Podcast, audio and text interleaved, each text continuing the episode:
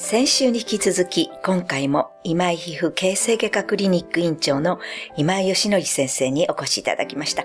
今井先生、どうぞよろしくお願いいたします。よろしくお願いします。先週はあの先生の履歴ということと、そしてどうして今のような医術をお選びになったかっていうことをお聞きしたんですけれども、今週は早速細かいところに入っていきたいと思います。はい。それで私たちや老化をしていくとですね、睡眠の質がとても悪くなってきて、不眠になったり、不調が出てきてしまうんですけれども、そういうのも、こう、私たちの皮膚とか、その筋肉とかそういうことと何か関係することがあるのかなって常々思っていたんですけども、その点で先生にちょっとお聞きしたいなと思います。はい。私がやっています、はい眼瞼下垂症っていう手術があるんですけども、まぶたのことを言いまあすね。、まぶた。まぶたはい下垂。あ、まぶたが下がってくる。はい、もうわかります。すねはい。私たちは、多かれ少なかれ、ほとんどの方が眼瞼下垂になると言われてます。はい。まあ、老化の一種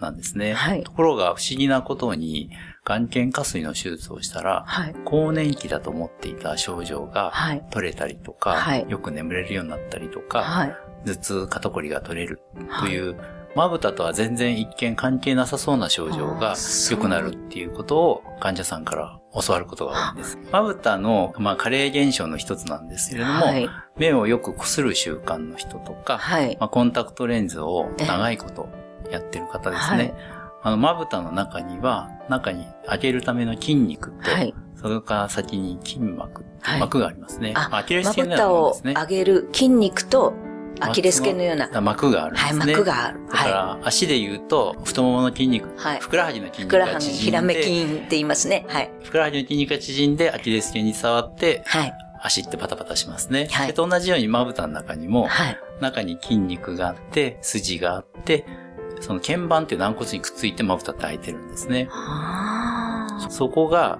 目をこすったりしてー、うんずれてきちゃうんですね。つまりアキレス腱が緩んじゃってる状態。なんか私よく目をこすってますけど、そのもうかゆいとぐいぐいこすっちゃうんですけど、すごくいけなかっそうなんですね。よくこする習慣の、やっぱり花粉症のある方とか、うんあとアトピーの方とか、うん実はなりやすい傾向にあります。た。はい。で、あの症状としては、まず見た目的には、一重であった人が二重になってきた。はい。それとか二重であった人がはい。三重、四重になったり。はい。二重の幅が広がったり。はいそれからまぶたの上に落ち込みができたりしますね。朝よりも昼、昼よりも夕方夜の方が落ち込んできます。はい。でそういったのが見た目的にはチェックできるかもしれないですね。ああ、そうですか。なんか私も本当に最近こう落ち込んできたなっていうのがわかるんですけれども、やっぱり目をパチパチさせたり、あの、例えば寝るときに目を閉じるっていうのも、筋肉がちゃんと働いてるから閉じるんですよね。そうなんです。実はですね、子供さんって意外と薄め開いて寝てる方いるんです。そうです。それは眼瞼下垂になってないからなんです。ああ、そうなんですか。大人になってくると、はい緩んでくるので、はい閉じるようになるんですね。あ、そうなんですか。そのなんで眼瞼下垂がえ頭痛肩こりとかはい。睡眠に関係あるかっていうとですね、はい。そのまぶたが開きにくくなってるのを一生懸命開けようと思って、うん実はいろんなところに力が入ってるんですね。はいよくわかりやすいのはおでこにシワを寄せて、はい。目を、視野を保とうとして、目を開けようとして、頑張っておでこにシワを寄せます。はい。なので、おでこの筋肉がはい、実は頭の後ろ、首、肩、背中の筋肉につながってるんですね。だから、常に目を開けようと思って、はい。何も意識して眉毛上げてるわけじゃないんですええええね。実は反射で開けてるんですね。はい。だから、四六時中眉毛を上げることによって、実は、だんだんだんだん頭の後ろの痛みですね。はい。肩こりとか首のこりとかになっていることがあるんですね。あそうなんだ。それが一つではい。すね。はい。でもう一つ、目を一生懸命開けようと思うと、実は奥歯を噛むんですね。これはちょっと難しいお話になるので、はい。あの次回にもうちょっと詳しくしたいと思うんですけども、はい。まぶたとはい。頭痛、肩こり、はい。それから不眠、はい。更年期症状が良くなる方いろいろあるんですけども、はい。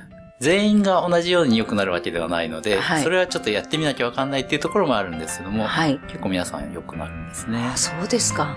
なんかこう、漠然と鏡をいつも朝見てらっしゃると思うんですけれども、ちょっとこれからはそのまぶたに注意していただきたいと思いますね。そうですね、はいあの。さっき言った見た目の変化が簡単なチェック項目なると思います。そうですね。とってももう目から鱗だらけというお話をお聞きしてしまいました。先生ありがとうございます。ではこの続きは来週よろしくお願いいたします。はい。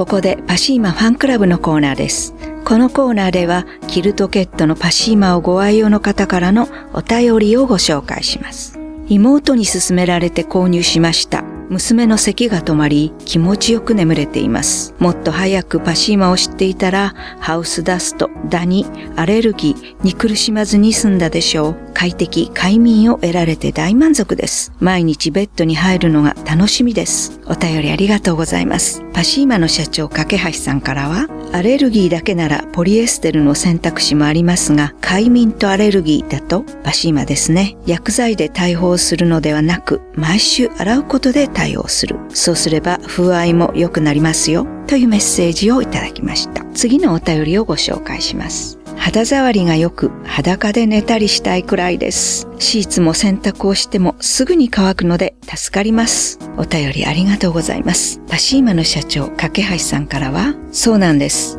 開発者は裸睡眠健康法を進めています。ゴムなどの圧力から解き放ち、血流が良くなると暖かさも増します。また、肌に空気が触れると肌が丈夫になります。